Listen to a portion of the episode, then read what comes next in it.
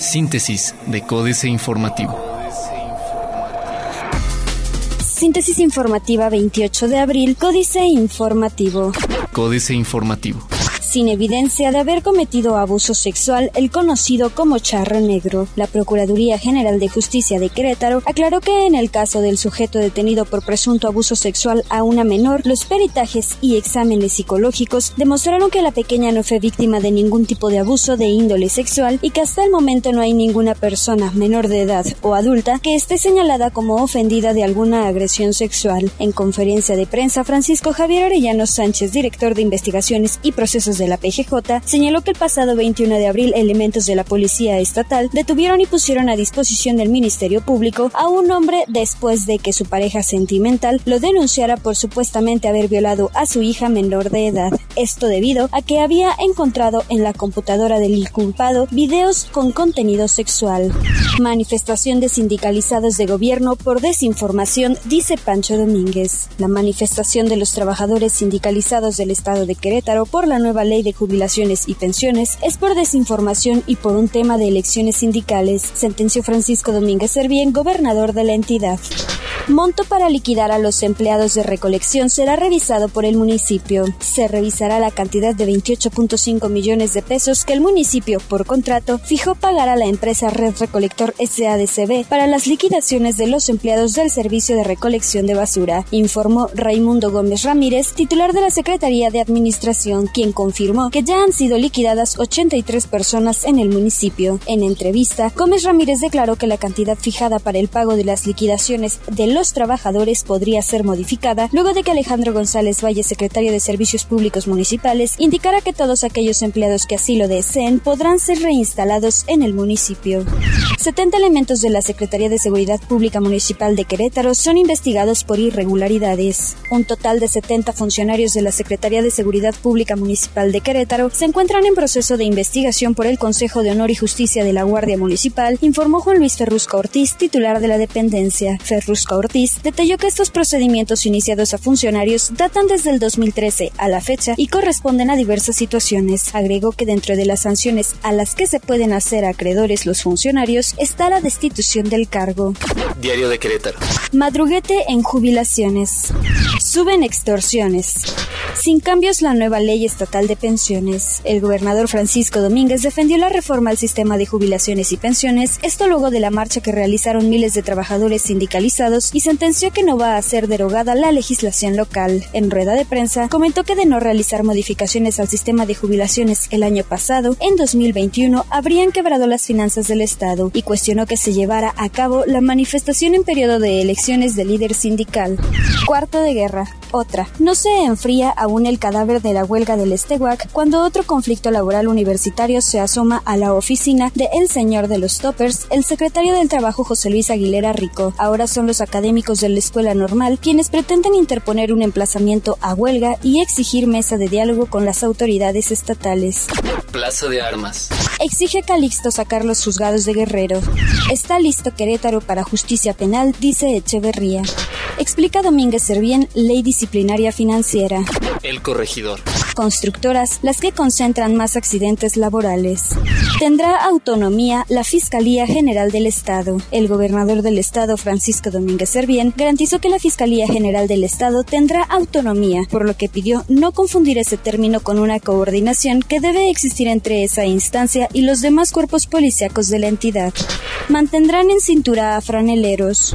Impulsar la paridad de género, nuestro compromiso, dice Mercado. Noticias. Busca Curi implantar 3 de 3 en Corregidora. Busca el presidente municipal de Corregidora, Mauricio Curi González, crear un reglamento de transparencia en la demarcación en el que se pueda hacer el 3 de 3, por lo que ya sostuvo pláticas con algunos de los regidores. Esta, abundo, es una propuesta de la regidora Laura Dorantes y del síndico Luis Vega Ricoy y buscar que se pueda bajar a los directores para brindar tranquilidad y transparencia a la gente de Corregidora.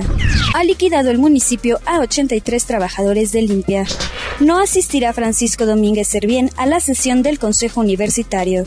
Reforma.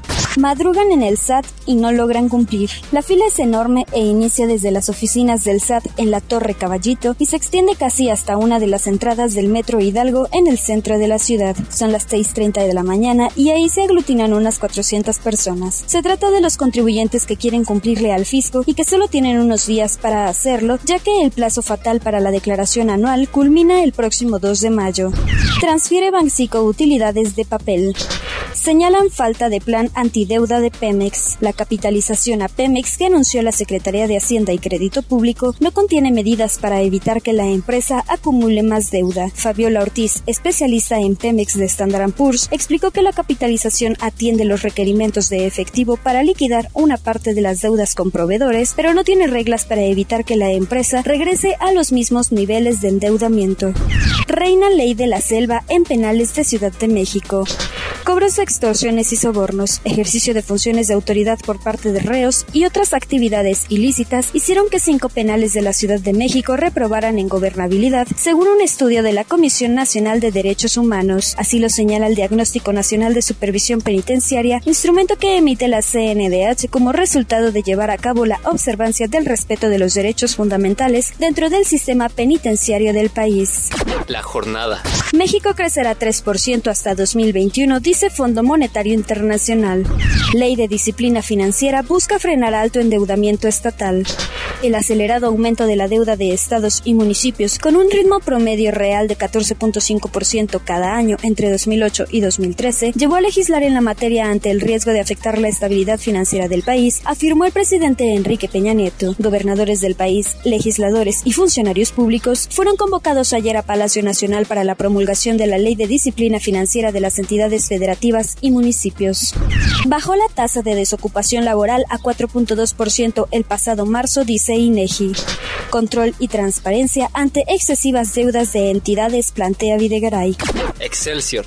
Querétaro, imán de talento, más inversión extranjera. La entidad federativa se ha convertido en un destino de inmigrantes. De acuerdo con el Observatorio de Migración Internacional, la población extranjera en esta entidad pasó de 3.735 personas a 12.888 en los últimos 10 años. La razón de este acelerado incremento, de acuerdo con autoridades, especialistas y miembros de la sociedad civil, se debe al crecimiento económico del Estado. Tan solo el año pasado, Querétaro ocupó el primer lugar a nivel nacional en crecimiento y el tercero en generación de empleos, de acuerdo con el gobernador del estado Francisco Domínguez Servién. México, con mejor desempeño que América Latina, expectativas del Fondo Monetario Internacional. La mitad de los niños en el país está en pobreza. Buscan acuerdo de negocios con Asia. Internacional. Anuncian nueva marcha en Perú contra la candidata de Keiko Fujimori. Falta de presupuesto paraliza la Universidad de Buenos Aires. Maduro se proyecta hasta 2018. Nada de lo que está haciendo la oposición venezolana tiene viabilidad política. El alza de tasas de Estados Unidos sería en junio. Otros medios. Who Let Me, la app que revelará quién te eliminó de Facebook. Tinder le dirá a tus amigos si usas esta app. General Electric y startups trabajan en lo que será un mundo smart. Así deberías, y no deberías, limpiar la pantalla de tus dispositivos. Financieras, dinero, anticorrupción, empresarios presionan al Senado, Enrique Galván Ochoa. ¿En qué momento se les ocurrió a los políticos sacar al genio de la lámpara? Ahora no lo pueden regresar y los persigue día y noche. Me refiero al genio del llamado Sistema Nacional Anticorrupción, un grupo de hombres de negocios, encabezado por el presidente de la Coparmex, Gustavo de Hoyos Walter, se hizo presente ayer en el Senado a exigir que se aprueben las siete leyes que componen el sistema, incluida la iniciativa ciudadana 3 de 3. México S.A. Niñez, pobre y sin derechos, Carlos Fernández Vega. Que México no está en crisis, repiten como pericos en el gobierno federal y zonas aledañas, que el país progresa y crece mucho más que otros, y que, en fin, actualmente existe la mitad de la pobreza que había en el año 2000. Pero el desgastado discurso oficial se topa con una lacerante realidad. México registra una espeluznante realidad social que mantiene a más de la mitad, 55.7% de su población encadenada a la pobreza y la miseria, mientras una minoría goza de las mieles, ella sí, del progreso. Y si eso no es crisis, entonces, ¿qué es crisis? Capitanes. Alfredo Phillips, el CEO de Torex Gold en México, inicia hoy su proyecto de producción de oro media luna en Guerrero, el cual logró obstáculos como la inseguridad en la región y la oposición de las comunidades. Cuenta con 5.8 millones de onzas de oro equivalente e invertirá 800 millones de dólares. Políticas. Astillero. En México no pasa nada. Julio Hernández López. Con la virtual expulsión del país del Grupo Interdisciplinario de Expertos Independientes, la Comisión Interamericana de Derechos Humanos es llevada a una situación de distancia práctica respecto al caso de los 43. Las visitas de seguimiento deberán ser acordadas con el gobierno mexicano, que no desea tener más tratos con esa CIDH ni permitir más visitas de enviados suyos, y la comunicación entre esas partes podría quedar reducida al plano epistolar cibernético, una especie de seguimiento Gmail. Mal humor social. Jaque mate, Sergio Sarmiento. Efectivamente, hay un mal humor social. La gente está molesta. Hay cuestionamientos constantes a las autoridades. La popularidad del mandatario está en 30%, uno de los niveles más bajos de la historia para un presidente mexicano. Enrique Peña Nieto considera injusta esta apreciación. Hay muchas razones y muchos argumentos para decir que México está avanzando, que México está creciendo en distintos ámbitos, en distintos espacios. Mi primer abuso, Guadalupe Loesa. Me entrevisté por teléfono con Greta Somorrostro, fundadora y directora del grupo de Facebook Mujeres SOS. Greta fundó este foro a mediados de enero. Estaba buscando un espacio en el que las mujeres pudiéramos apoyarnos y empoderarnos a través del crecimiento en todas las áreas. La intención principal del grupo es la inclusión de las mujeres sin ser segmentadas. Existen varios grupos de mujeres, como por ejemplo el de las mamás, el de las empresarias, el de mujeres judías, el de compra y venta, pero me percaté que no existía ningún foro en el que fuera realmente inclusivo. ¿Subirá un Frank Underworld en Brasil?